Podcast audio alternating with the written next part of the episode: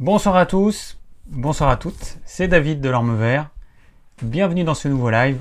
Euh, ce soir, nous allons parler sport et activité physique. Donc j'espère que je vais être à la hauteur pour répondre à vos questions. Bon, ce soir, donc, on va parler sport et activité physique. Donc, j'espère bien pouvoir répondre au maximum de questions, sachant que je ne suis absolument pas un pro, mais je me suis dit que ce serait, euh, voilà, c'est l'occasion de d'échanger sur un thème que je n'ai pas encore abordé. Alors, euh, voilà, bah, je vous parle comme à chaque fois un peu des podcasts, parce que c'est quelque chose que j'ai mis en place il y, a, pas longtemps, il y a quelques semaines. Donc, tous les lives que je fais euh, depuis euh, le 1er janvier, eh bien, je, me, je m'enregistre avec un micro. Donc, du coup, le son que je vais mettre du, du, podcast, du live, bah, il sera de bien meilleure qualité que le son des anciens lives où je récupérais la vidéo euh, que publiait YouTube avec un son qui était vraiment de très mauvaise qualité. j'ai deux micros, j'ai un gros micro devant moi que je cache, non, vous voyez pas, que je cache plus le micro cravate. Et du coup, vous aurez un bon son pour les podcasts. J'ai publié il n'y a pas longtemps une vidéo sur la bouillotte. Et donc, le 24 heures après, j'ai euh, publié le podcast de cette vidéo.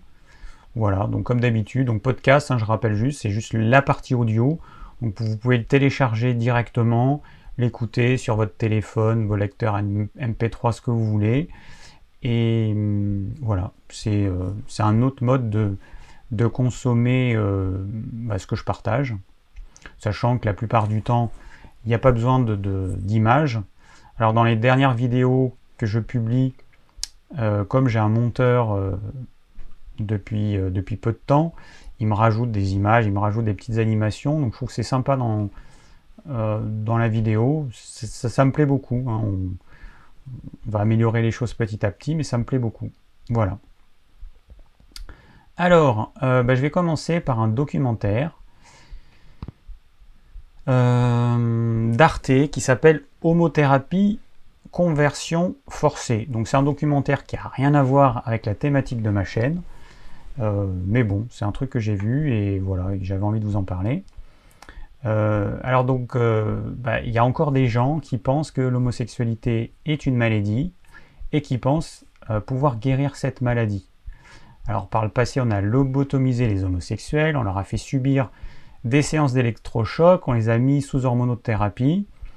Et dans ce docu, donc il s'agit de chrétiens qui, sous, le, sous couvert la bénédiction de Dieu, enfin c'est ce qu'ils disent parce que je pense que Dieu n'a rien à voir là-dedans, eh ben ils vont faire subir aux gays des conversions. Alors ces conversions, ben, soit ça va les déboussoler, soit ça va euh, les pousser au suicide, euh, ce qui arrive euh, déjà dans la population chez les adolescents, c'est la première cause, hein, c'est le suicide des gays. Donc voilà, c'est quand même pas rien. Euh, et, c'est vrai que moi, c'est. Euh, alors, c'est des catholiques, euh, dans le documentaire notamment, qui bah, vont, vont utiliser Dieu pour, pour légitimer leurs actes. Moi, c'est vrai que c'est un truc qui me, qui, me pose problème. Parce que quand on regarde l'histoire, combien est-ce qu'il y a eu de morts ou de personnes qui ont été tuées ou torturées au nom de Dieu? Puis combien encore euh, vont subir la barbarie des gens qui ont quand même oublié l'essentiel. Dieu est amour et aime ton prochain comme toi-même. Ça me paraît quand même être la base, mais bon, voilà, ils ont, oublié euh, ces choses essentielles. Alors, on pourrait croire que tout ça, ça fait partie du passé. Ben non, hein. on, a encore aujourd'hui des, des, gens qui pensent que les gays sont des gens anormaux, que leur comportement est contre nature. Et donc à ce propos, je suis allé un petit peu voir euh, ce qui se disait du côté euh, des chercheurs.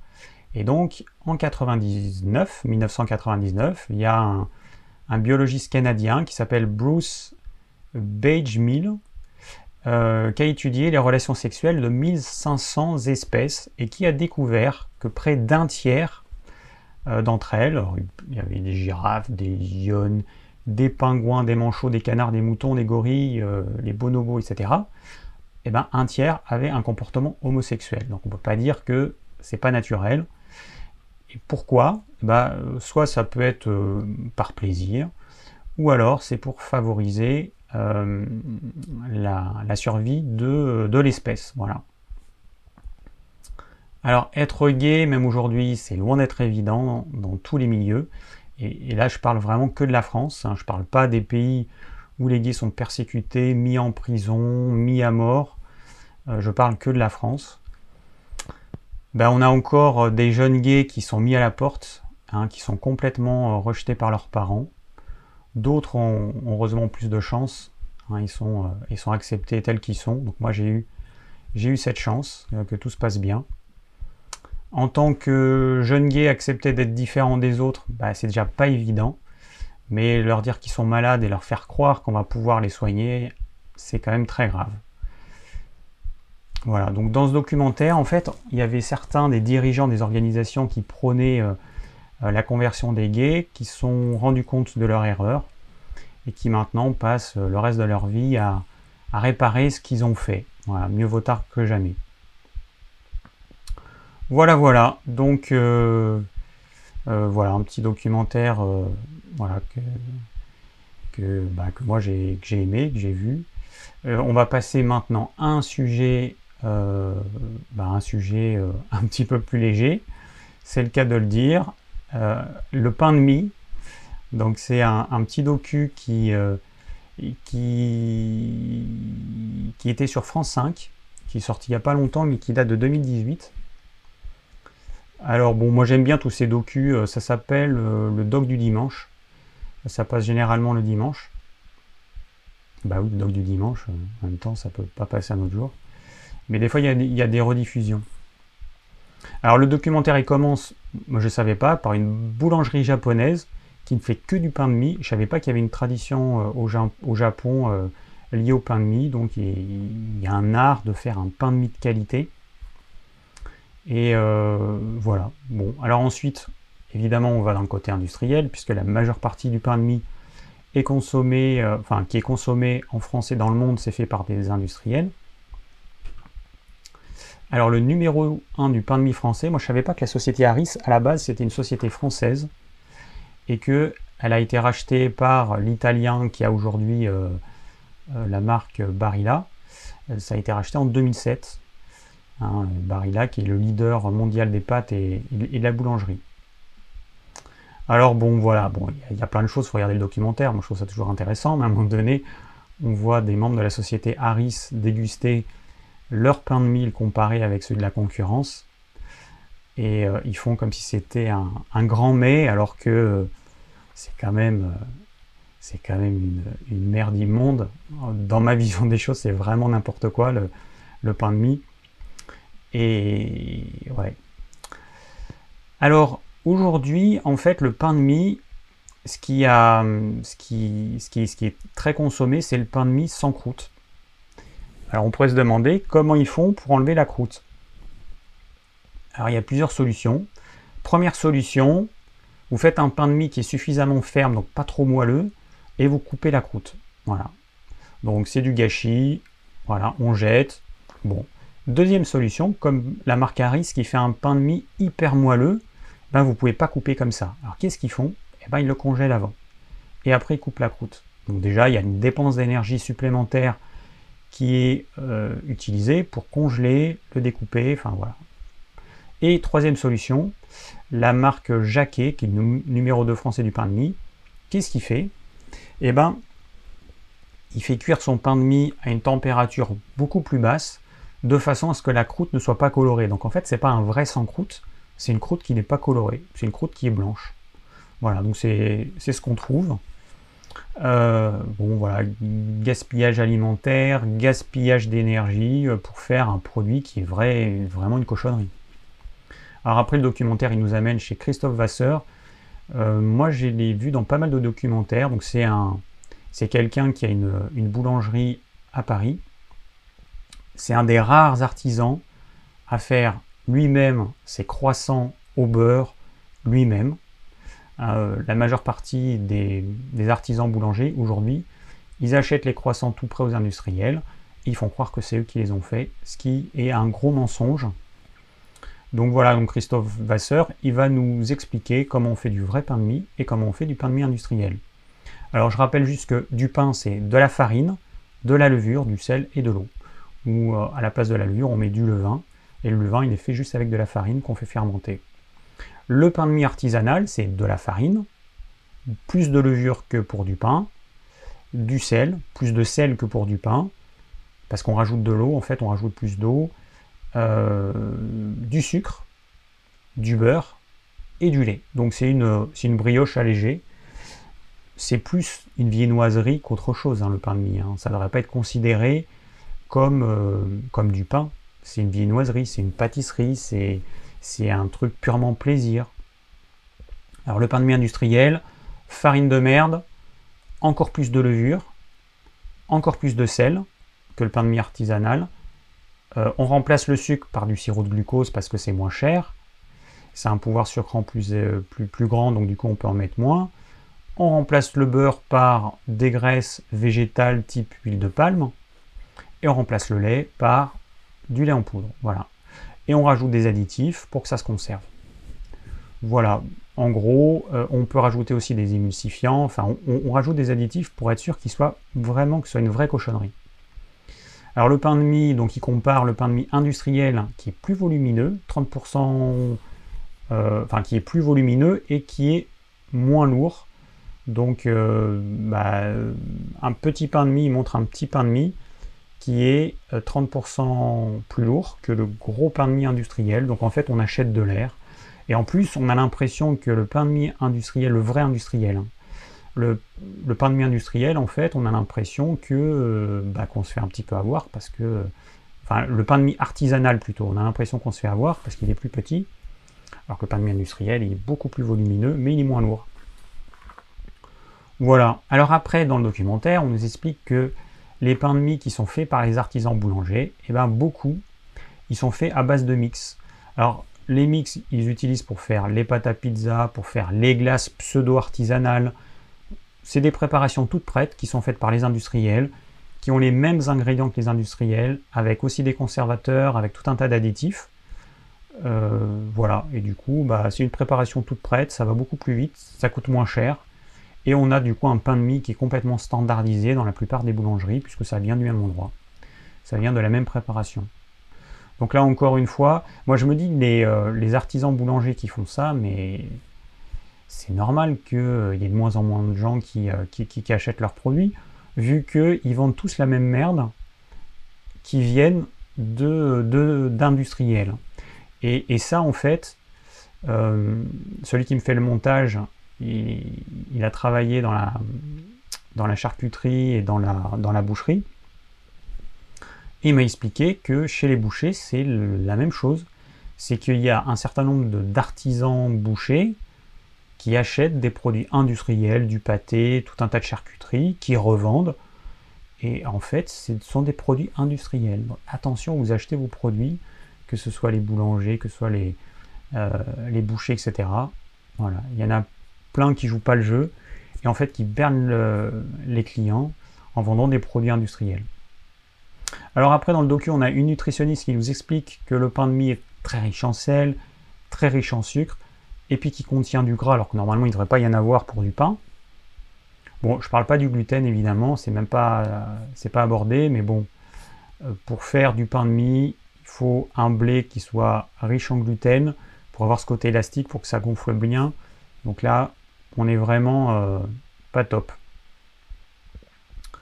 Euh, alors après, les industriels, notamment la société Harris, un des responsables, euh, qualité je sais pas quoi, de chez Harris, qui nous dit qu'ils ne mettent pas de conservateur, qu'il n'y a aucun ajout, et patati et patata. Donc les journalistes du documentaire, qu'est-ce qu'ils ont fait? Ils ont acheté différents pains de mie, ils les ont fait moisir, enfin ils ont fait, ils ont mis dans une étude, dans une étuve pour les faire moisir, enfin pour les faire vieillir, Hum, et, je vois que ça marche pas très bien. Qu'est-ce qui se passe?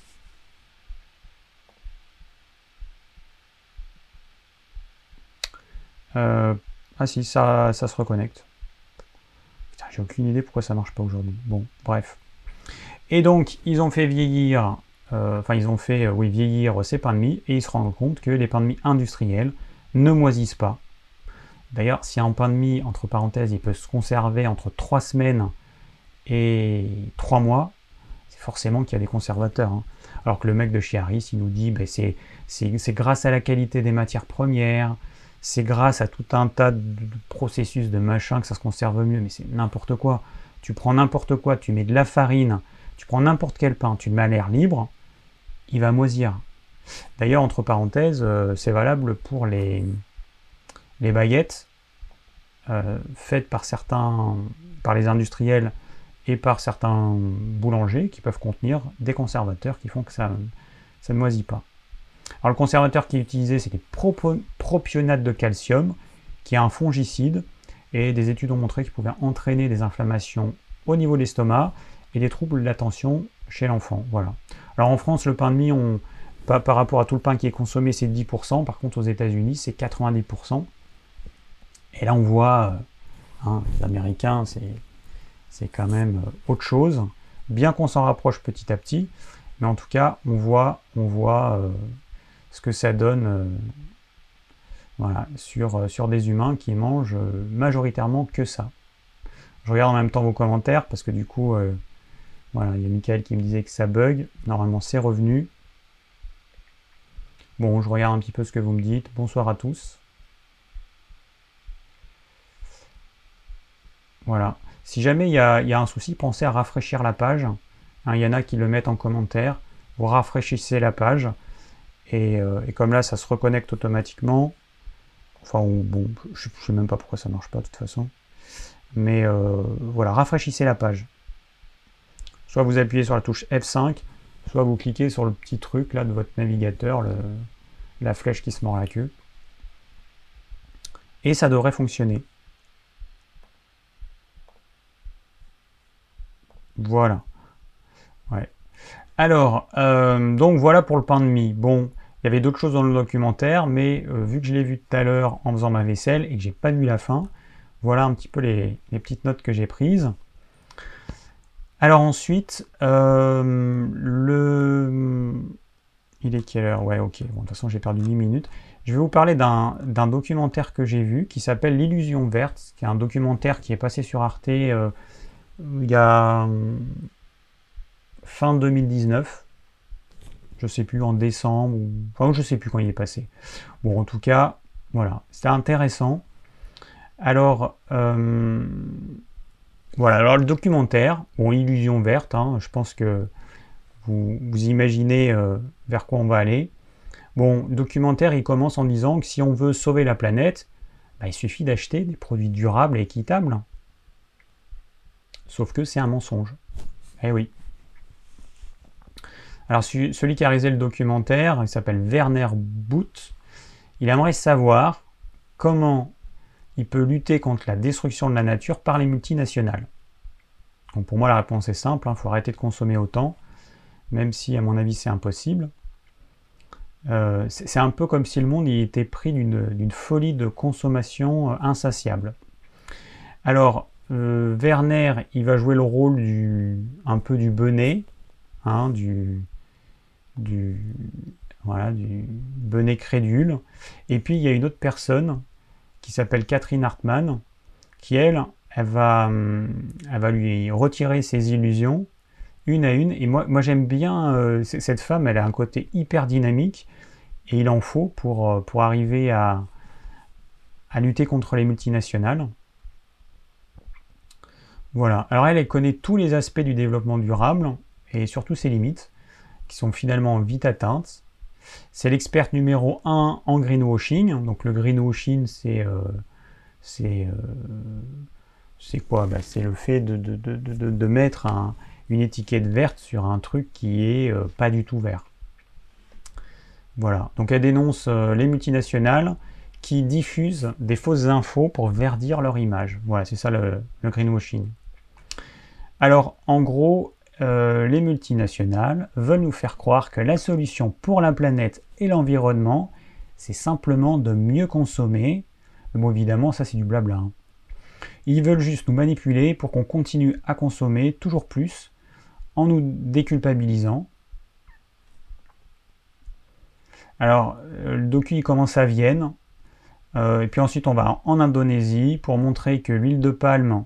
Alors à Vienne, bon, il y avait une espèce de, meeting avec des multinationales qui, qui font comme font toutes les multinationales, quel que soit leur domaine d'activité, elles vont dire qu'on fait qu'elles font du développement durable et que c'est l'avenir, et patati et patata. Voilà, toujours les mêmes bêtises. Ils s'en foutent complètement, évidemment. Hein. Alors ensuite, dans le documentaire, ils vont en Indonésie pour euh, montrer que l'huile de palme durable, bah, ça n'existe pas. Pour faire une, euh, palmeraie d'huile de palme, on fait quoi? On rase la forêt tropicale et puis on y met des palmiers euh, à huile de palme. Voilà, c'est aussi simple que ça. Donc on détruit toute la biodiversité végétale et animale. Tous les animaux qui vivaient dans la forêt, euh, bah, ils déménagent s'ils peuvent, sinon ils meurent.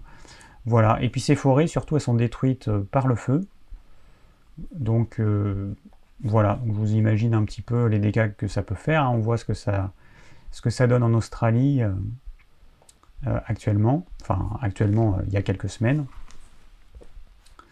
Alors ensuite ils vont au Texas, ils vont parler à un spécialiste des labels créés par les multinationales pour faire croire aux consommateurs qu'ils peuvent acheter tel produit en toute confiance. Alors parmi euh, les, la question qu'il pose c'est pourquoi doit-on choisir de ne pas exploiter les gens Pourquoi? Non, enfin non c'est pas ça, c'est Aujourd'hui, en fait, on doit choisir entre euh, exploiter des gens ou ne pas exploiter des gens. C'est quand même pas normal qu'on doive choisir ça. En gros, si on achète des produits euh, pas chers, des produits euh, sans label, on est à peu près sûr qu'il y a des gens qui, auront été exploités. Donc c'est quand même pas normal aujourd'hui qu'on ait ce choix de est-ce que en, faisant mon achat, est-ce que je suis prêt à payer un petit peu plus pour que des gens ne soient pas exploités ou pas? La même façon, c'est est-ce que je suis prêt ou est-ce que je veux payer un petit peu plus pour que des dauphins ou des orang-outans ou ce que vous voulez soient tués ou pas? Euh, Pourquoi est-ce que ce n'est pas un principe de base valable partout sur la planète?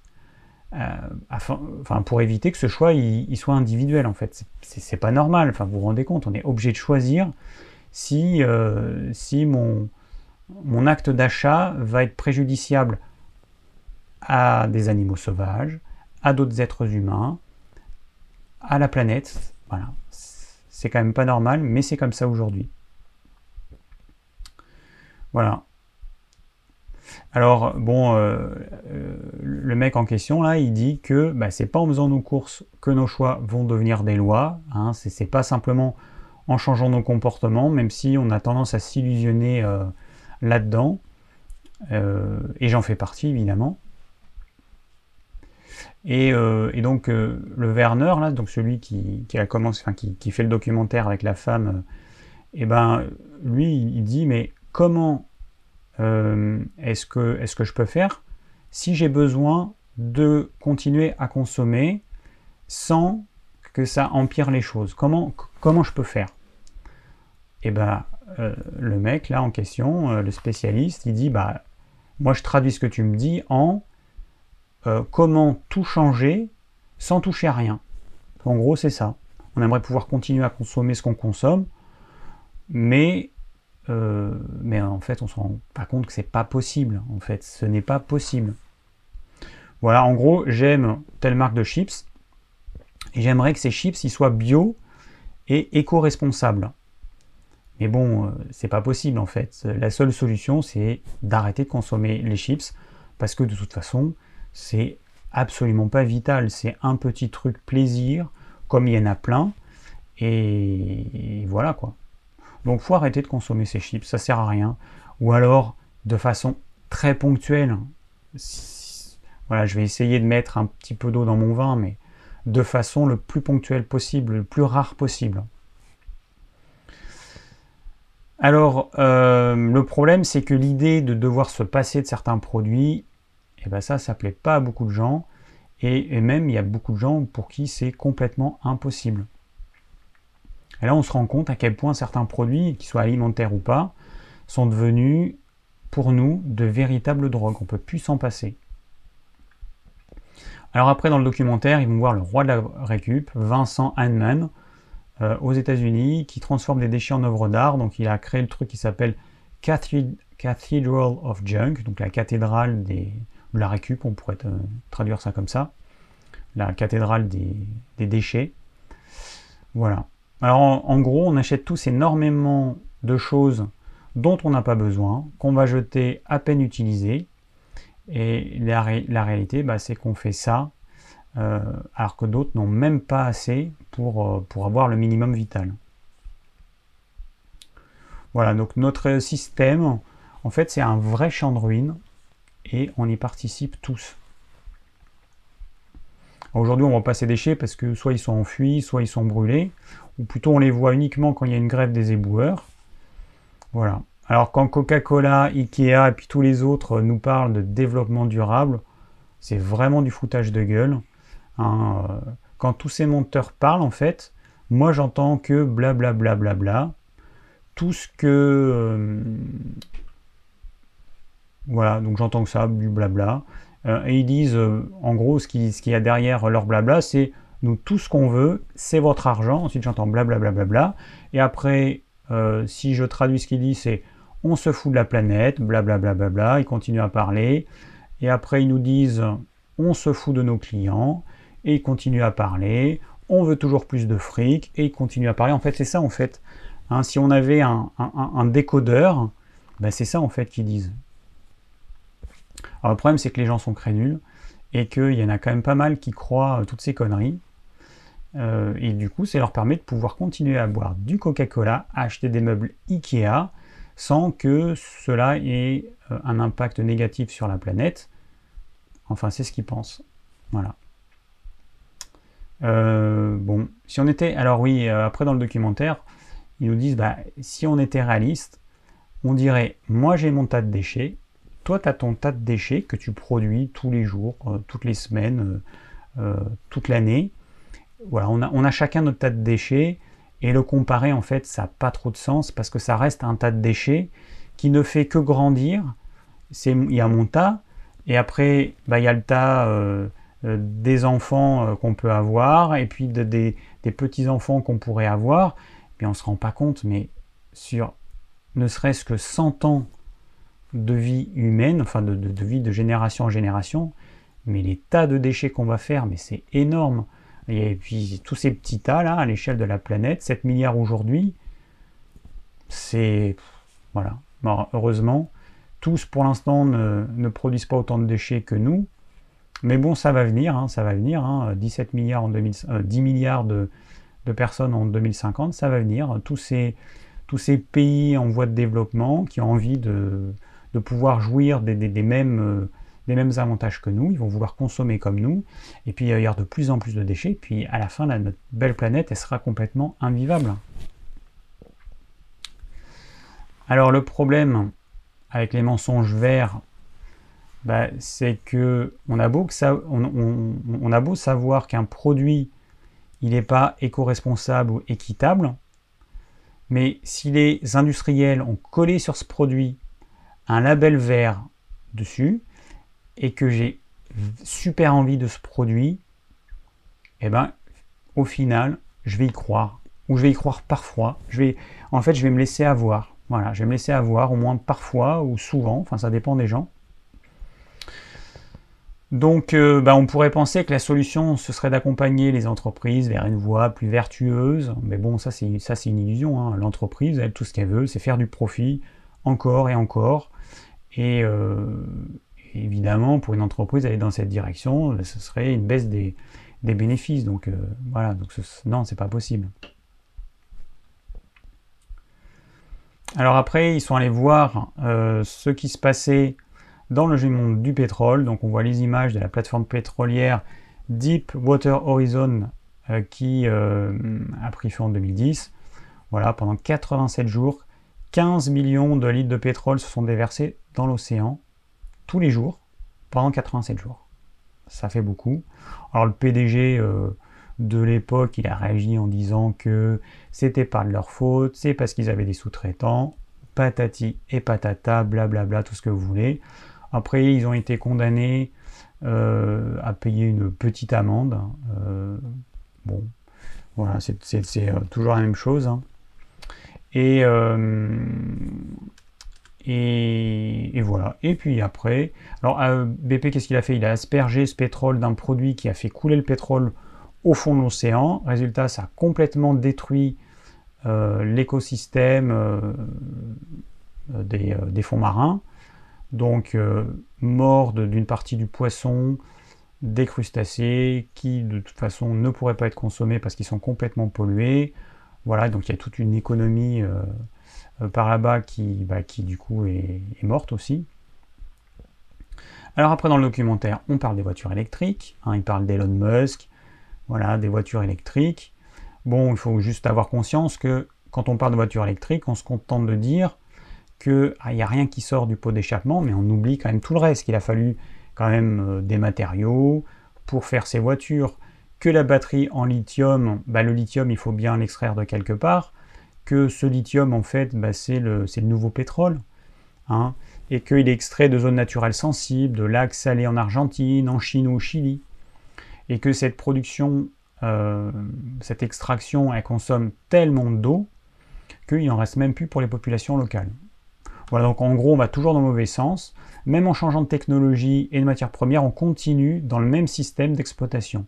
Il n'y a que l'endroit qui change, mais les dégâts, euh, bah, les dégâts qui sont faits, eux, ils ne changent pas. Hein. c'est toujours, euh, voilà, toujours les mêmes dégâts qui détruisent un petit peu plus la planète. La seule différence, c'est que c'est loin, qu'on ne le voit pas, et puis qu'on ne veut peut-être pas le voir. Après, il y a un autre problème aussi, c'est que pour recharger ces batteries en lithium, eh ben, il faut de l'énergie. En France, c'est du nucléaire. Et puis, ils vont en Allemagne, donc euh, les deux personnes, c'est des Allemands, donc ils vont voir la plus grande euh, la plus grande euh, mine de charbon à ciel ouvert d'Allemagne. Et, euh, donc, parce qu'en Allemagne, hein, on peut croire que l'Allemagne, c'est un pays vert, écolo, machin, pas du tout. Eux, leur électricité, ils la, fait, ils la font majoritairement à partir du charbon. Et cette mine, cette gigantesque mine, en fait, on a l'impression de voir la, une terre de désolation qui vient d'un film de science-fiction comme Mad Max. Cette mine, en fait, euh, il y a des particules fines qui sont créées euh, quand on extrait le pétrole. Ces particules fines, vont jusqu'en Suède. Et donc, tout, tout autour, eh ben, euh, ça, ça, ça, crée évidemment des maladies chez les populations, enfin, dans les populations, des problèmes respiratoires, des cancers, euh, leucémie, empoisonnement du sang, fausse couche, etc. Voilà, euh, c'est très joyeux. Alors ensuite, on va à Boston pour répondre à la, question que faut-il changer? Et cette question, elle est posée à un professeur du MIT qui s'appelle Noam Chomsky, voilà, un spécialiste et puis après, apparemment quelqu'un de très bien.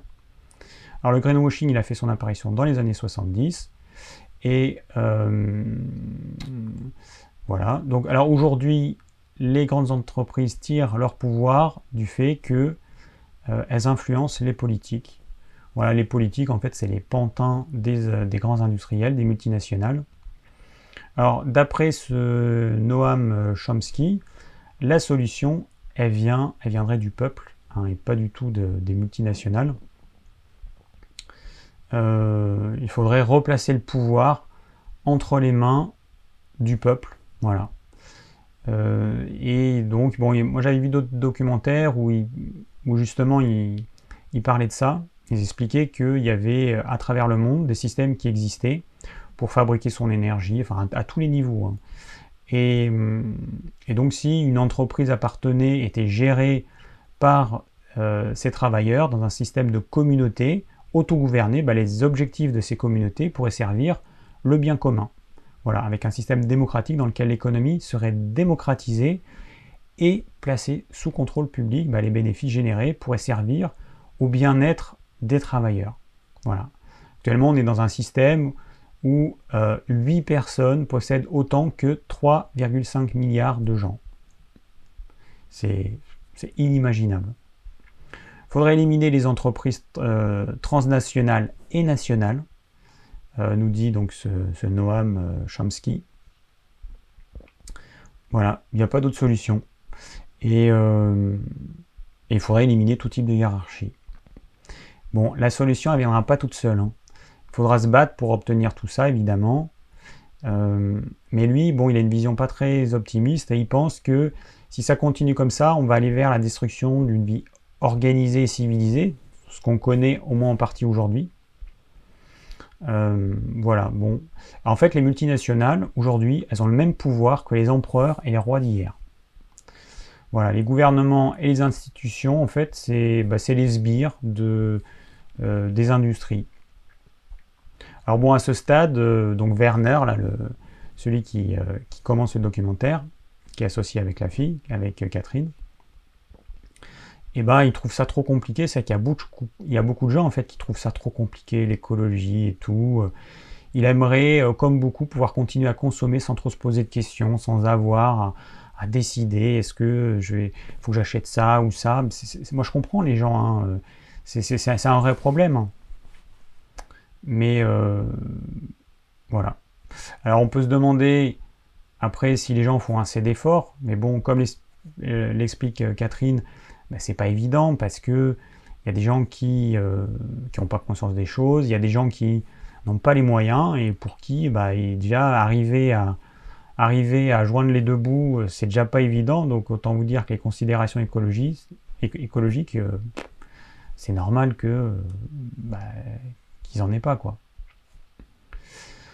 Voilà, donc on doit s'extraire du confort de la consommation et admettre que ce système est meurtrier. Voilà. C'est un système qui détruit la nature et qui asservit l'humain. Et dans ce système, l'humain, il compte pas du tout. Alors après, euh, nos deux compères, ils vont au Brésil à la rencontre des peuples indigènes. Donc là, il y a d'immenses fermes qui euh, cultivent, euh, enfin moi, c'est moi qui, qui cultive du bovin, parce que c'est plus une culture. et ces fermes s'implantent sur les terres indigènes, qui évidemment, elles ont volé. Hein.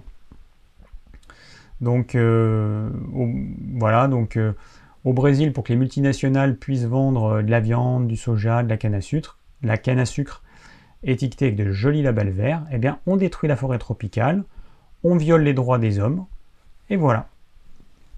Alors les indigènes qui sont minoritaires, ils se battent comme ils peuvent, c'est pas évident, mais le problème c'est que les politiques qui sont corrompus, que les politiques ils envoient les, militaires sur les indigènes pour que les multinationales volent les terres ou les gardent, parce que bon, les, euh, locaux, enfin les indigènes, eh ben, ils, essaient de reprendre leurs terres, mais c'est pas évident. Évidemment, il y a des morts du côté des indigènes.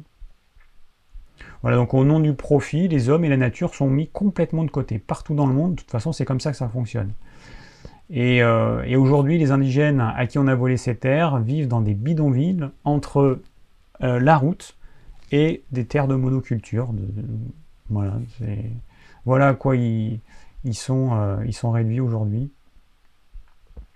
Alors pour eux, ben, vivre bien, ça rime pas avec le fait d'accumuler des biens matériels, comme c'est le cas pour les Occidentaux, la plupart des Occidentaux.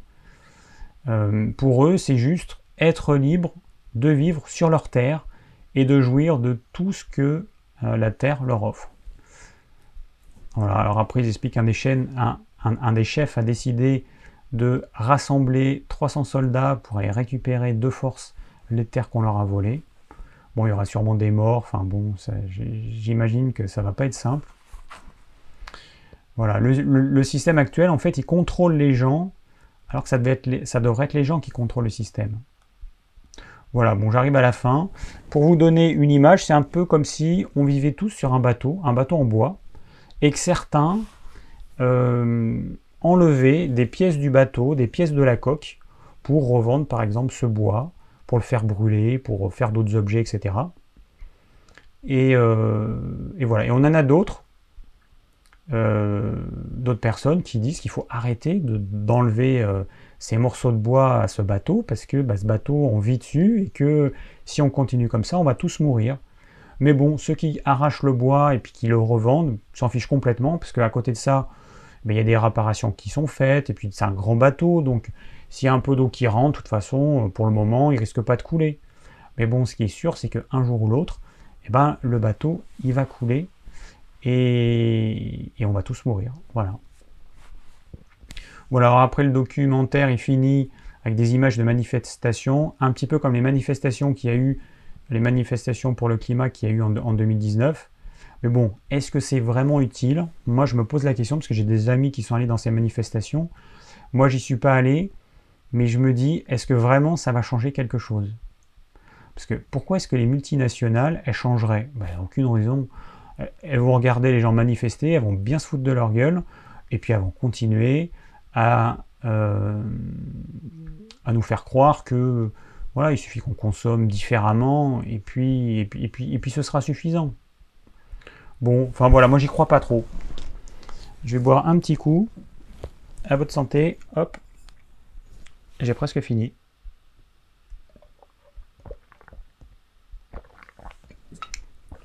Alors c'est clair qu'il faut éviter d'acheter dans les supermarchés, hein, comme le dit Ellie. Le moins souvent possible, ce sera le mieux. C'est déjà un premier pas. Après, bon, bah, c'est à chacun faire comme il peut. Hein. Alors, ben, euh, demain, j'ai 46 ans. Oui, on est le 21, c'est ça. Euh, j'ai 46 ans et pour ceux qui se rappellent, eh ben, j'avais dit que euh, à la vidéo de mes 45 ans, j'avais dit que j'avais envie de d'arriver à marcher sur les mains ou à me tenir sur les mains durant cette année, enfin d'apprendre à le faire. Alors j'y suis presque, j'arrive à me tenir pendant une à deux secondes, mais euh, en fait, je n'ai rien fait pendant les trois quarts de l'année. J'ai changé de cours de yoga, donc là j'ai un cours de yoga qui est super, avec une prof qui est topissime. Et cette prof, elle nous fait faire, dès le début, des positions inversées. Tête en bas et pied en haut, donc il y a différentes positions. Euh, et c'est grâce à ça, en fait, que j'ai commencé à m'enlever cette appréhension, parce que moi ça me fait peur de mettre sur les mains et puis les pieds en l'air comme ça, de faire le poirier, ça me fait peur, j'ai peur de tomber. Quand on est gamin, on n'a pas peur. Quand on est adulte, bah voilà, on est un peu plus peureux. Alors maintenant, bah, j'ai plus cette peur, j'y arrive, mais je tiens que une à deux secondes, ce qui est déjà pas mal, donc je suis pas encore à l'étape où je vais marcher, enfin marcher sur les mains, mais c'est en bonne voie. Voilà, parce qu'il y avait euh, des personnes qui m'avaient posé la, question euh, il n'y a pas longtemps, euh, et, du coup, euh, voilà, j'avais dit que c'était euh, c'était en, cours. Bon, et eh ben voilà, donc il y a déjà des gens qui me... Gio Lapage qui me souhaite un bon anniversaire par avance, qui me dit que je suis hyper jeune. Merci. Bon, et eh ben voilà, donc pour l'actu de la semaine, c'est à peu près tout. Voilà, c'était un petit peu long. Mais ce documentaire, L'illusion verte, ça faisait un petit moment que je voulais en parler. J'ai pris du temps pour bien prendre des notes et tout. L'idée, en fait, c'est juste de, voilà, prendre conscience qu'il faut être attentif quand on consomme et on peut des fois se leurrer soi-même en pensant bien faire les choses. Bon. Alors ce soir, on va parler de sport et d'activité physique. Et avant de démarrer à répondre à vos questions, euh, bon, ça fait, quelques temps que je vous parle pas, mal d'oméga 3. Et dans le livre de Julien Vénesson, en fait, euh, qui s'appelle Paléonutrition, dont j'ai parlé la semaine dernière, il parle des oméga 3 et du sport. Alors du coup, et en plus ce qui est intéressant, c'est que lui, euh, je vais enlever ce truc-là avant d'oublier, plaf, plaf, voilà, et que lui, il se réfère à des études qui ont montré les bénéfices des oméga 3 par rapport au sport. Donc, voilà, donc j'ai pris euh, quelques notes. Alors, donc, il nous dit, Julien Vénesson, que les oméga 3, c'est le complément alimentaire qui est le plus efficace existant pour les sportifs. Et ce sont les acides gras euh, oméga 3 à chaîne longue qui sont les plus intéressants pour les sportifs. Donc, je rappelle, oméga 3 à chaîne courte, c'est ce que vous avez dans la noix, l'huile de colza, l'huile de lin, les graines ou l'huile de lin, de chia, de chanvre. Voilà, toutes les sources euh, végétales. Oméga 3 à chaîne courte. Ces oméga à chaîne courte, on doit les transformer en oméga 3 à chaîne longue qu'on appelle EPA et DHA, c'est ça qui nous intéresse. Et le taux de transformation, il est très faible. L'EPA, c'est au mieux 5 à 10%, le DHA, au mieux c'est 0,5 à 1%. Donc autant vous dire que c'est pas grand-chose. Et nos besoins, ils sont importants.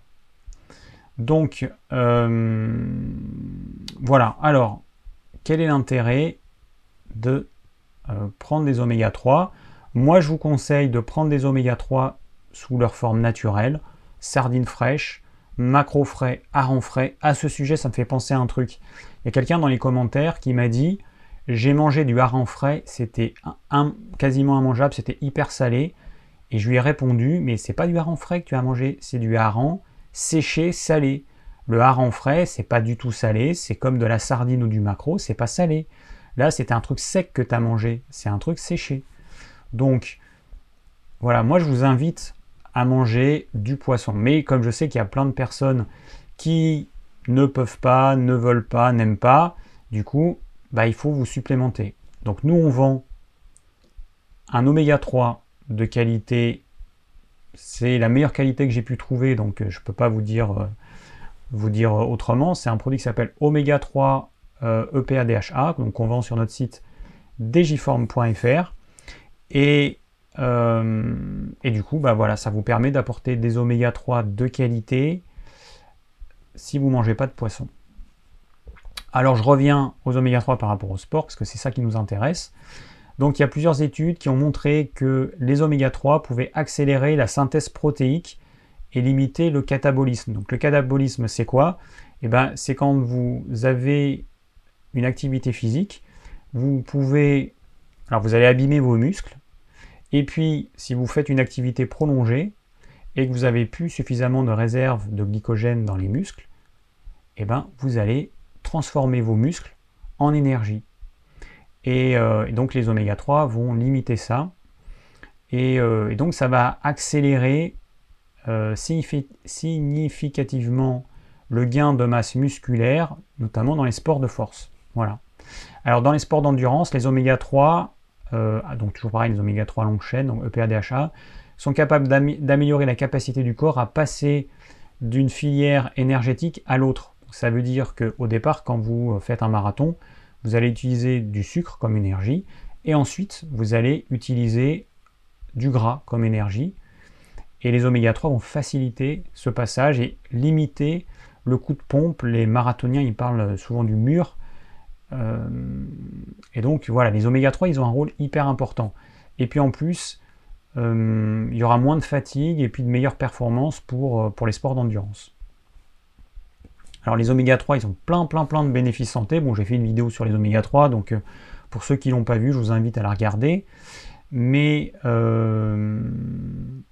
voilà, ils sont, bah, ils sont intéressants en cas d'hypertriglycéridémie, euh, ils ont un rôle important dans les problèmes cardiovasculaires, etc. Bon.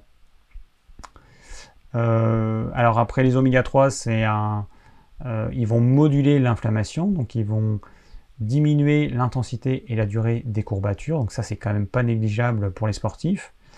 La dose en moyenne qui est conseillée pour les sportifs qui, ont vraiment une, activité soutenue, c'est à, peu près 1200 mg de PA, donc ce qui équivaut à peu près à 8 capsules euh, de notre euh, produit qui s'appelle EPA Oméga 3 EPA DHA.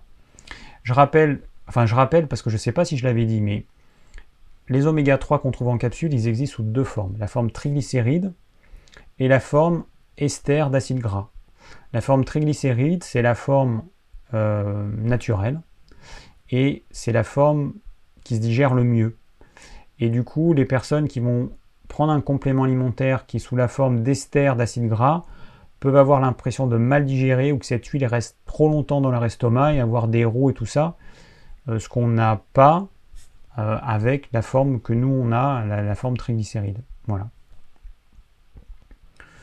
Euh, alors après pour les sportifs, vraiment les, grands sportifs, ils peuvent se supplémenter avec beaucoup plus d'EPA et de DHA, donc par exemple 4 grammes de, d'EPA, ce qui équivaut à peu près à, 25 capsules par jour.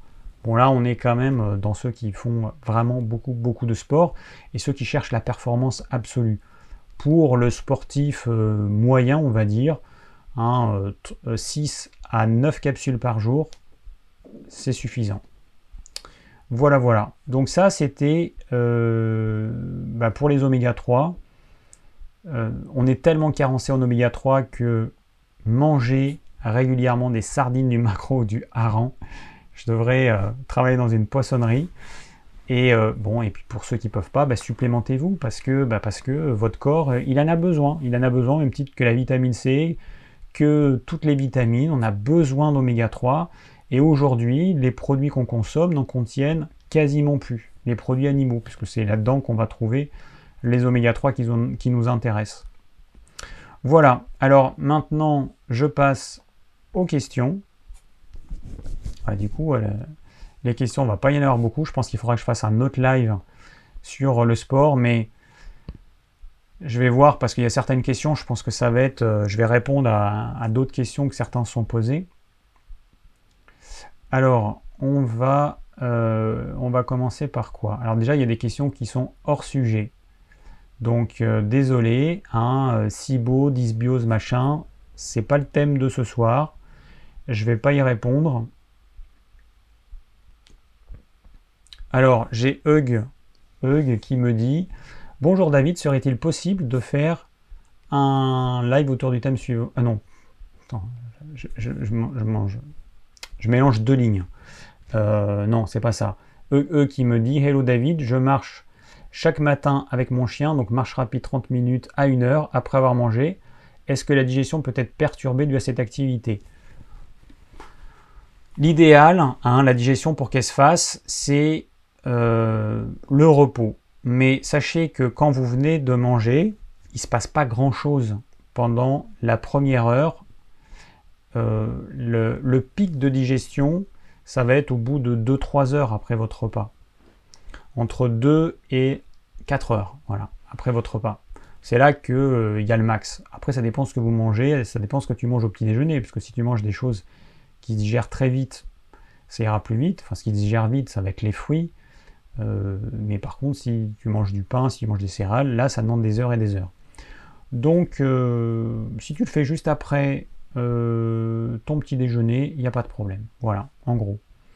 Ensuite, j'ai Pierre qui me dit comment s'alimenter afin de maximiser la prise de muscle. Alors, comment s'alimenter en termes de timing et de repas? Alors, Pierre, je ne sais pas quelle est ta, corpulence, mais si tu es plutôt mince, plutôt menu, hein, comme moi par exemple, qui suis menu, euh, et bah du coup, euh, il va falloir que tu manges juste le nombre de repas qu'il te faut. Deux, trois repas, ça peut être trop. On va dire deux à trois repas par jour. Moi, deux repas, ça me semble être le maximum. Que tu fasses ton sport en dehors de la phase de digestion qui, euh, demande le plus d'énergie, donc, euh, idéalement, c'est avant les repas. Ça, c'est le top. Faire son sport l'estomac vide, c'est le top. Ou avant le repas. Donc, si tu prends un repas le midi, bah, le plus tard possible dans la journée.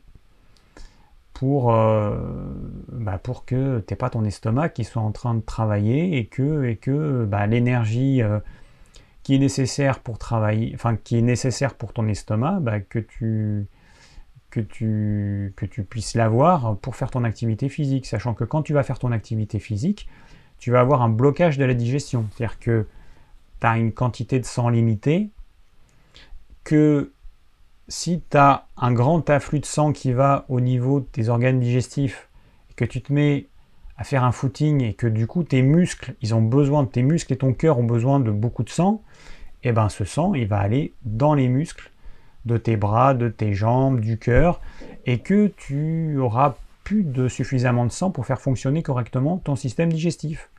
Donc tu vas mal digérer. Donc euh, voilà. Bon après j'ai fait une vidéo sur les, personnes qui sont minces, qui veulent prendre euh, un peu de poids. Bah, je t'invite à regarder ces vidéos si ce n'est pas déjà fait, mais euh, il n'y a rien de miraculeux en fait il faut que tu manges ce dont ton corps a besoin, protéines animales, un petit peu de féculents si tu as une activité physique, un petit peu de légumes crus et ou cuits et euh, du bon gras. Et puis voilà, mais je pense que la protéine animale, elle sera, euh, elle sera indispensable, protéine animale de qualité, des œufs, de la volaille, de la viande, du poisson, bon, on a quand même pas mal de choix. Alors ensuite, euh, j'ai Alexandre qui me dit Bonjour David, quels exercices conseilles-tu pour augmenter sa masse musculaire tout en faisant travailler un minimum le cardio, ce qui me semble essentiel, essentiel même lorsque l'on est mince? Bon live à toi. Alors pour développer la masse musculaire, bah, c'est ce qu'on appelle la muscu. Euh, le HIT, apparemment, ah bah mince, je bouge mon écran moi. Le HIT apparemment fonctionne bien, mais je ne sais pas si ça fonctionnera aussi bien que la muscu, c'est-à-dire soulever des charges lourdes. J'en ai fait pendant pas mal d'années, alors c'est vrai que ça fonctionne bien, hein, ça, il n'y a pas photo. Mais le problème, c'est que pour moi, ça reste quand même des muscles artificiels. C'est dès que tu vas arrêter, au bout de... Alors, ça va pas se faire instantanément, mais en quelques mois, tu, petit à petit, tu vas perdre tous les muscles parce que le corps, il fonctionne à l'économie. Et si tes muscles, tu les utilises pas au quotidien, eh ben, à quoi bon continuer à nourrir une aussi grande masse musculaire? Donc, tu vas perdre tes muscles. Voilà, c'est beaucoup d'efforts pour un jour les perdre. Moi, je me rappelle en plus quand je faisais euh, la muscu, je savais qu'un jour j'arrêterais de faire cette muscu, je savais qu'un jour j'en aurais marre. Et j'en ai eu marre un jour et j'ai arrêté quasiment du jour au lendemain. Et après j'ai décidé de faire du yoga. Et là le yoga c'est vraiment une révélation. Mais je ne sais pas pourquoi, le yoga c'est plus quelque chose qui attire les personnes au bout d'un certain âge. Qui a, alors nous on a dans notre cours on a quelques personnes jeunes, mais bon il y a beaucoup personnes qui sont plus âgées que moi. Il y a des personnes d'à peu près mon âge. Et puis il y a quelques personnes plus jeunes, mais, euh, mais c'est rare. Alors que le yoga, c'est vraiment génial parce que ça muscle, ça t'assouplit, euh, il y, y a, y a une relaxation, il y a des exercices respiratoires, c'est vraiment quelque chose de très complet. Après, tout dépend du prof sur lequel vous allez tomber. Moi, j'ai vraiment une super prof. Il y a des profs qui sont moins bons euh, dans le hatha yoga. Et voilà. Mais c'est vraiment un truc super, le yoga. Mm. Donc euh, voilà, donc Alexandre, il ben, faut, faire du renforcement musculaire, il faut faire la musculation, tu peux faire du HIIT. C'est vrai qu'il ne faut pas faire de cardio parce que très rapidement, tu vas utiliser tes muscles comme énergie, tu vas transformer tes muscles par ce qu'on appelle la néoglycogénèse, euh, tu vas transformer tes muscles en énergie et tu vas perdre du muscle tout en euh, ayant ton activité physique. Voilà. Je bois un coup parce que j'ai un peu la gorge sèche.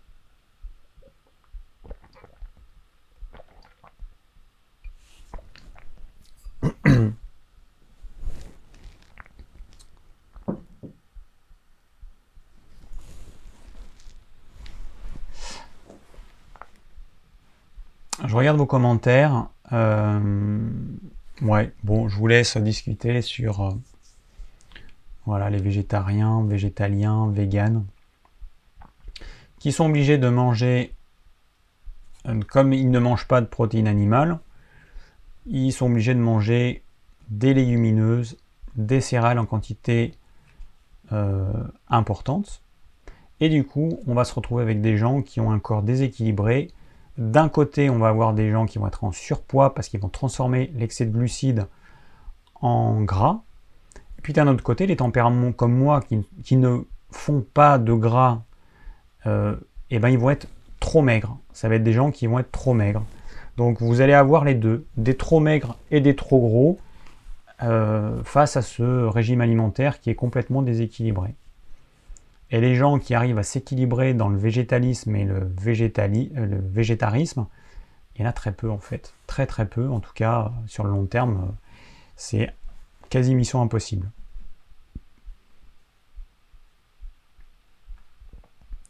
Alors il y a Enza qui me demande quel sport puis-je faire en sachant que j'ai 68 ans pour éviter l'arthrose? Moi je te recommanderais le yoga. Tu peux faire d'autres choses, tu peux faire de la natation, tu peux même faire du HIT, sachant qu'on l'adapte à chaque personne, à l'âge et tout. Mais bon, ce sera peut-être un petit peu difficile, ça dépend de, ce que tu recherches. Est-ce que tu recherches un sport euh, relativement intense ou quelque chose de vraiment doux et de euh, parce qu'il peut y avoir euh, la marche. Bon, la marche c'est pas suffisant parce que pour vous donner un exemple, il y a un truc que beaucoup de gens ne musclent pas, c'est les épaules. Voilà. Et ce type de truc, par exemple, moi quand je bricole, quand je peins, quand je fais euh, des, des choses, je me rends compte que les épaules, elles travaillent beaucoup. Et il y a des gens, vous leur mettez même rien, vous leur demandez de soulever comme ça leurs mains un certain nombre de fois, mais au bout de quelques dizaines de secondes, ils n'en peuvent plus.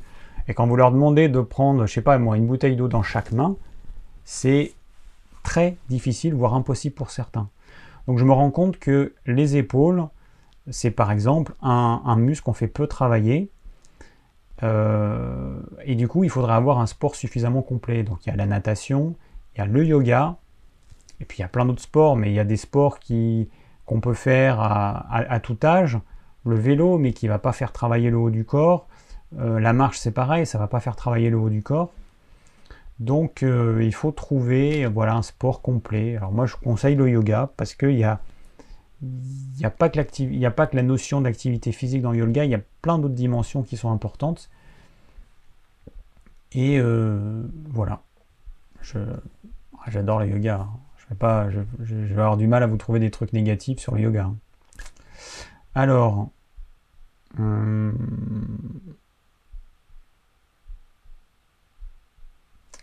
bon, alors Jo, tu me dis bonjour David, j'ai de gros soucis digestifs, intestin, irritable, reflux, indigestion. Donc déjà, là a priori, il y a l'alimentation qui ne va pas. Et je me rends compte, je vais, euh, continuer à lire la question, mais je me rends compte qu'il y a des gens que je vois en consultation et qui me, qui me, qui, pensent avoir une alimentation parfaite. Et parce que moi je me dis bon, si s'ils écoutent mes vidéos, logiquement, bah, et qu'ils viennent me voir en consultation, ils devraient logiquement suivre mes conseils et du coup, et, du coup avoir l'alimentation que je conseille et logiquement ils ne devraient pas avoir les problèmes qu'ils ont. Mais c'est pas aussi simple parce qu'il y a des gens qui pensent vraiment bien faire et qui font des petites erreurs qui pour eux correspondent à des grosses erreurs et qui entraînent tout un tas de problèmes physiques. Voilà, donc ça c'était une petite parenthèse. Donc il faudrait que je vois ton alimentation pour te dire qu'est-ce qui ne va pas parce que je suis persuadé qu'il y a des choses qui ne vont pas dedans. Donc j'ai de gros soucis digestifs que j'essaie de régler notamment par l'alimentation. Ok. Au niveau des exercices, sport à pratiquer ou étirement, que me conseillerais-tu par rapport à ces troubles? Qu'est-ce qui pourrait améliorer ma digestion? Je te remercie par avance. Donc, je le dis et je le répète, c'est pas l'activité physique qui va améliorer la digestion en elle-même. La digestion, c'est un processus qui se fait quand on est au repos. C'est le système nerveux autonome qui gère la digestion et c'est la partie du système nerveux autonome qui s'appelle le parasympathique qui est la partie du système nerveux autonome qui s'enclenche quand on est en mode détente, récupération. Donc si on est en mode euh, action, euh, forcément la digestion elle va moins bien se faire. Après, on peut se faire, enfin, mais c'est plus si on a des problèmes de type constipation, on peut se faire des massages. Le seul truc, hein, encore une fois, c'est la bouillotte qui vraiment peut améliorer la digestion. Alors dans les commentaires sur la bouillotte, j'avais des gens, enfin j'ai eu au moins une personne qui m'a dit, j'ai pas le temps de répondre à tous les commentaires, hein, euh, mais j'ai une personne qui m'a dit euh, la bouillotte, euh, bah l'utiliser comme ça régulièrement, tu vas affaiblir ton corps, il vaut mieux laisser le corps faire. Oui, mais le problème c'est qu'il y a des gens qui ont une faiblesse telle que ne peuvent pas laisser le corps faire, se débrouiller lui-même, et que la bouillotte c'est une aide qui va permettre de mieux digérer, que cette meilleure digestion va permettre à la personne d'assimiler plus de nutriments en dépensant moins d'énergie et que petit à petit l'organisme va aller de mieux en mieux et il aura moins besoin de la bouillotte. Mais euh, certains, ils sont dans, dans la, la philosophie marche ou crève. Débrouille-toi, ton corps euh, il se débrouille. Oui, mais c'est pas comme ça que ça marche. Enfin, moi je me rends compte en, voyant les gens en consultation, c'est pas aussi simple. Et puis il faut se mettre à la place des gens. Il y a des gens, peut-être que c'est celui qui m'a mis ça, c'est peut-être quelqu'un qui est jeune, qui a encore beaucoup d'énergie, mais il ne se rend pas compte qu'il y a des gens qui naissent avec peu d'énergie, des gens qui ont été malades, qui ont une alimentation qui les a complètement déglingués, et que, et que tout le monde n'est pas comme toi. Et il faut avoir euh, l'ouverture d'esprit de se rendre compte de ça, qu'il y a des êtres humains qui ont une génétique différente et qui ont des difficultés et qui ont besoin d'avoir une aide. Voilà. Bon. Euh, alors attends, je reviens à, ma question. Donc, par rapport à tes troubles, il faut que tu règles tes troubles déjà par l'alimentation. C'est la base. Tu peux faire des petits jeûnes parce que quelqu'un qui a l'intestin irritable, reflux, indigestion, pour moi, le truc numéro un, c'est le jeûne. Tu pas fais des jeûnes. Commence par des petits jeûnes, une demi-journée, puis une journée, puis un jour et demi, puis deux jours, puis trois jours. Voilà, tu fais ça sur je sais pas, sur six mois, tu, te fais un, entraînement comme un entraînement sportif, sauf que c'est, tu t'entraînes à faire des jeûnes. Tu commences progressivement, tout doucement, et puis à mesure que tu apprends à, voir les, les euh, euh, comment ton corps réagit, tu vas pouvoir faire des jeûnes plus longs. Donc voilà. Bon, allez, je continue. Euh, alors, Jian, tu, me poses une question en rapport avec les problèmes de peau et tout ça. Désolé, je n'y réponds pas parce que ça ne fait pas partie du thème.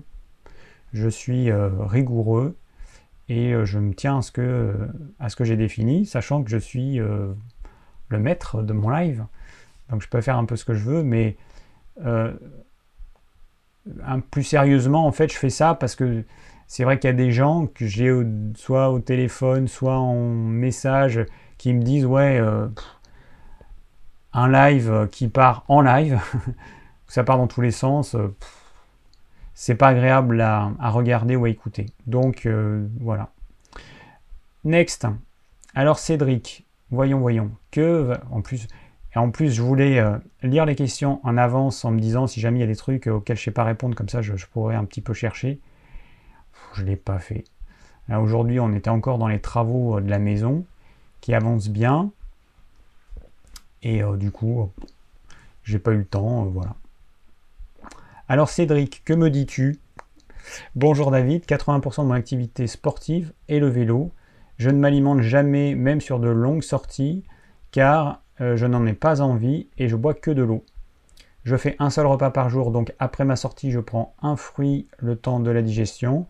Je prends une collation sucrée en rapport à ma dépense euh, calorique. Du moment que je raccroche. Qu'est-ce que je dis Du moment que je rapproche le plus possible mon seul repas de la journée, serait-il préférable de supprimer la collation sucrée qui recharge le glycogène dans les muscles et le foie?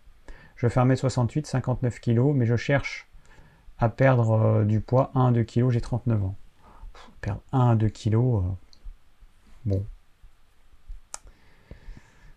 Notre poids, ouais, mais je sais, enfin, notre poids, en fait, il est fait, enfin, il faut accepter des fluctuations, parce que les fluctuations, c'est normal. On ne peut pas manger toujours euh, ce qu'il faut, il y a des excès, après on fait un peu attention, on dépense plus d'énergie euh, à certains moments de l'année, peut-être bah, l'été quand il fait chaud, forcément, logiquement, on devrait dépenser moins d'énergie. L'hiver, quand il fait froid, si on est un peu soumis au froid, on devrait dépenser plus d'énergie. Bon, je comprends après, ou peut-être c'est pour des raisons esthétiques, mais euh, bon, 1-2 kg, ça fait pas beaucoup. Alors, la question c'est, ouais. Bon, alors c'est vrai que les études ont montré que si on faisait une recharge juste après son activité physique, c'était pas mal. Alors, juste, enfin non, juste après, non. En fait, ce qu'il faut comprendre, c'est que quand on consomme son glycogène, donc c'est la réserve de sucre qu'on stocke dans les muscles et dans le foie, la recharge, elle dure 24 à 48 heures. 24 à 48 heures. Donc, aujourd'hui, euh, il y a encore beaucoup de sportifs qui pensent qu'il suffit de prendre un truc sucré après l'activité physique pour recharger ce glycogène. Mais non, ça demande du temps. Ça demande du temps pourquoi? Parce qu'il y a une enzyme, je ne me rappelle plus son nom, cette enzyme qui permet de transformer le sucre en glycogène, eh ben, elle ne fait pas ça instantanément. Le processus, il demande un certain temps. Et du coup, il va falloir apporter ce sucre pendant 24 à 48 heures. Donc prendre des choses sucrées tout de suite après le sport, en fait, ça n'a pas de sens. Euh, voilà, il faut en apporter un petit peu, on va dire, pendant 24 heures. Et il suffit pas d'apporter euh, du sucre sous une forme sucrée, parce que du coup, il y a l'excédent qui va être transformé en gras. Et c'est peut-être l'erreur que tu fais. Peut-être que tu penses qu'apporter euh, quelque chose de sucré, ça va recharger tes batteries en glycogène. Mais non, le problème c'est que tu vas amener beaucoup de sucre. Une partie va être transformée en glycogène parce que cette enzyme va jouer son boulot. Mais comme elle ne peut pas aller plus vite que ce qu'elle est capable de faire, et eh ben tout le reste, tu vas le transformer en gras. Et euh, alors attends, si je me rappelle, dans le livre de Julien Vénesson, il en parle. Quand tu prends quelque chose de sucré, tu as à peu près un quart qui est transformé en glycogène et les trois quarts en gras. Donc je t'invite à lire son livre, Paléonutrition, tu verras c'est intéressant. Le titre en fait, euh, il dit pas en fait tout ce dont parle le livre parce que c'est un livre qui est quand même une partie, ok, on va parler paléo, on va parler de, différentes catégories d'aliments, et puis la deuxième partie c'est pour les sportifs. Donc je t'invite à lire ce livre, Cédric. Si tu ne si tu sais pas et tout, euh, tu vas sur mon blog ormevert.fr, tu vas dans la rubrique Mes lectures et tu verras, il y a le titre du livre et il y a tout. Enfin, moi je le vends pas, hein, c'est juste que je, mets sur mon blog les livres que j'ai lus. Et donc, tout ça pour dire que prendre du sucre après le sport, bah, il faut en prendre un tout petit peu, mais sinon ça ne sert pas à grand chose. Voilà. Parce que la recharge, elle se fait sur 24 à 48 heures, et du coup, les repas qui vont suivre ton activité physique doivent contenir un petit peu de féculents farineux, ce que j'appelle les féculents farineux, c'est le pain, les pâtes, le riz, les pommes de terre, les céréales, les légumineuses, voilà, c'est tout ça. Les légumes racines. Et donc, c'est euh, ça qu'il faut que tu fasses. Et peut-être que cet excès de sucre rapide que tu prends après ton activité physique, eh ben c'est peut-être ça qui va faire que tu n'arrives pas à perdre les 1 ou 2 kilos que tu n'arrives pas à perdre. Voilà. Alors, j'ai Christophe qui me dit Hello David, y a-t-il un ordre à respecter pour les repas? Protéines ou glucides à consommer en premier, de façon à respecter correctement la digestion et ne pas faire monter trop vite la glycémie Non, parce que en fait, tout ce que tu vas manger, ça va rester dans l'estomac pendant un certain temps et ça va se mélanger, pardon, ça va se mélanger avec euh, les sucs gastriques. Donc ça va faire une espèce de bouillasse qui va être évacuée de l'estomac à raison de petites giclées de 3 ml toutes les 20 euh, secondes je crois. Et voilà. Donc du coup, euh, ça sert pas à grand chose. Alors Sébastien, il y a beaucoup de garçons. Hein. Beaucoup beaucoup de garçons quand je vois les prénoms.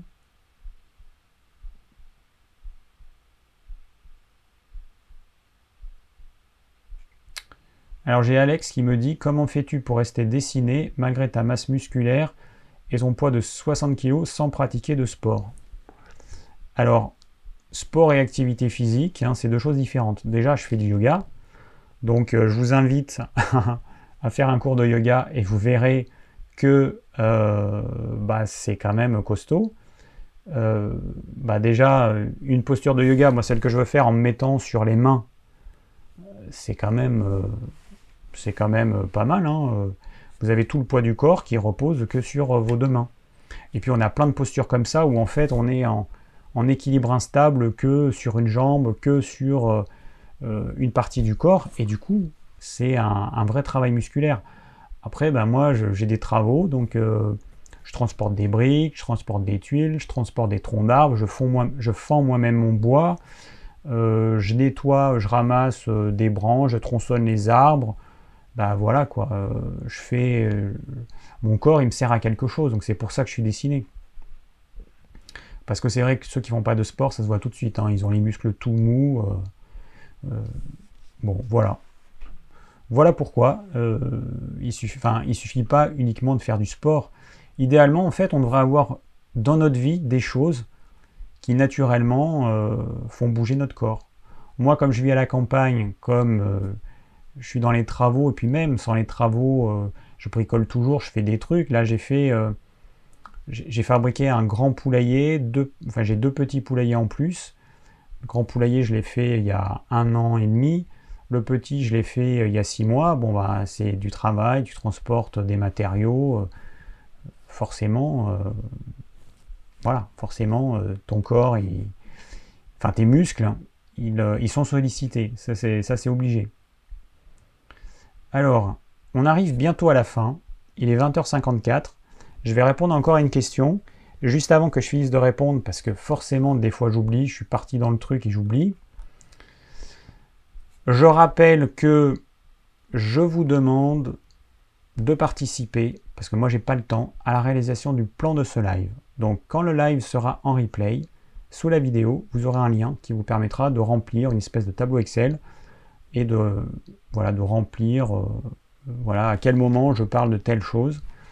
Donc euh, il y en a qui, qui, me font ce plan régulièrement, il y a des personnes qui le font régulièrement, mais ce serait bien aussi qu'il y ait d'autres personnes qui s'y collent. Donc n'hésitez pas, voilà, c'est pour aider les autres à savoir de quoi on a parlé dans le live. Et du coup, je vais répondre à une dernière question.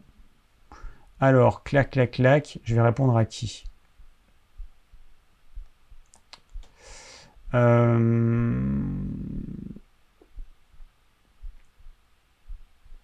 Bon. Je vais répondre à Clément qui me dit Bonsoir David. Thierry Casasnovas dit que les sports d'endurance tels que la course à pied, donc marathon, 10 km, etc., sont très mauvais pour le corps car usent prématurément le corps. Alors ouais, oui. Êtes-vous d'accord avec ce raisonnement? Les champions de marathon kényans ont en effet le visage usé, des bras très minces, ainsi qu'un EMC de maigreur. Certains scientifiques affirment néanmoins que ces personnes auraient une, espérance de vie de plus de 100 ans. Comment, dans leur cas, font-ils pour s'alimenter étant donné qu'ils dépensent énormément de calories chaque jour? Alors déjà, il faut faire une différence entre quelqu'un qui fait du marathon euh, à titre personnel et les grands sportifs qui, euh, eux, ont des enjeux euh, financiers, ils vivent de ça. Et du coup, comment ils vont s'alimenter? Eh ben, ils, peuvent, ils peuvent et ils vont utiliser des compléments alimentaires, des compléments alimentaires chimiques, certains acides aminés qui permettent de booster les performances et tout. Donc c'est des, acides aminés qui sont faits, euh, hein, pas des choses naturelles, c'est des trucs qui sont fabriqués par l'homme. Donc il faut faire la part des choses entre les grands sportifs qui ont des enjeux importants et donc qui vont avoir recours à des produits euh, pas du tout naturels. Et puis le sportif du dimanche entre guillemets ou monsieur et madame tout le monde qui fait ça pour lui et qui s'en fiche des performances et qui du coup ne va pas prendre euh, ces, produits, sachant qu'il y a quand même des sportifs du dimanche qui vont prendre ces produits-là. Et hum, alors, ce qui est certain, les sports extrêmes, comme le marathon, où pendant plus de 40 km, on va solliciter les articulations de ses membres inférieurs, de la hanche, c'est clair que c'est pas bon pour le corps et qu'on considère qu'au-delà de 10 km, on use son corps. Ça c'est une évidence, que en plus il va y avoir un catabolisme important, c'est-à-dire tu commences par utiliser le sucre qu'il y a en réserve dans tes muscles et dans ton foie, ensuite tu vas utiliser le gras, mais transitoirement tu vas utiliser tes muscles comme énergie, parce que le passage du sucre au gras c'est compliqué chez certaines personnes et du, du coup on va brûler nos muscles qui vont servir de carburant, voilà tout simplement. Et euh, donc, euh, effectivement, ceux qui font beaucoup de marathons, ils sont usés, ça se voit, hein, ils s'usent. Ils s'usent, bah oui, mais c'est pas normal. L'être humain, il est fait pour plein de choses. Moi, quand je bricole, je fais plein de choses. Je, bouge mon corps, je bouge mes bras, je bouge mes jambes, je m'accroupis, je me lève. Euh, ça, c'est ce qu'un être humain doit faire normalement. Mais quand un être humain court pendant des heures et des heures et des heures, il a toujours le même mouvement, comme s'il travaillait en usine en fait. Il fait toujours le même mouvement, mouvement des bras, mouvement des jambes, toujours pareil. C'est clair que, le corps il s'use, il n'est pas fait pour ça. Donc euh, voilà, donc euh, pour le coup là je suis d'accord avec Thierry Casasnovas, euh, c'est c'est pas quelque chose que je conseille. Bon, on arrive au terme de ce live, presque 21h, voilà, je ne vais pas dépasser le, les 1h30. Je vous remercie à tous bah, de votre participation. Voilà. Euh, prochaine vidéo qui va sortir, ça va être une vidéo sur le jeûne. Il faut que je finisse le montage sur le jeûne intermittent. Et j'en ai une autre dans les tuyaux. Et je vais faire aussi une vidéo là prochainement sur le régime paléo. Parce que c'est vrai que c'est un truc euh, qui est intéressant. Je vous expliquerai pourquoi. Il y a, il y pas mal de choses à dire. Et euh, voilà. Bah, c'est à peu près tout à ce que j'ai à vous dire. Euh, à très bientôt, donc à la semaine prochaine pour le prochain live. Et, puis, il y a dans quelques jours en vidéo euh, sur YouTube. Voilà. Ciao